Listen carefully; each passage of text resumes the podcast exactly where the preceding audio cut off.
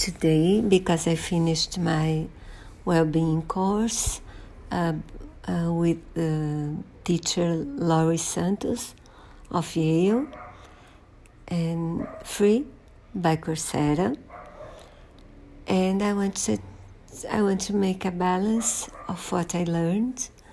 I learned to do many lists and try and I try to exercise more, sleep better, uh, act kindly, and also um, I think I could completed my rewirement, which was gratitude. I do wish you all do it because its uh, purpose is make us happier and more in peace with ourselves.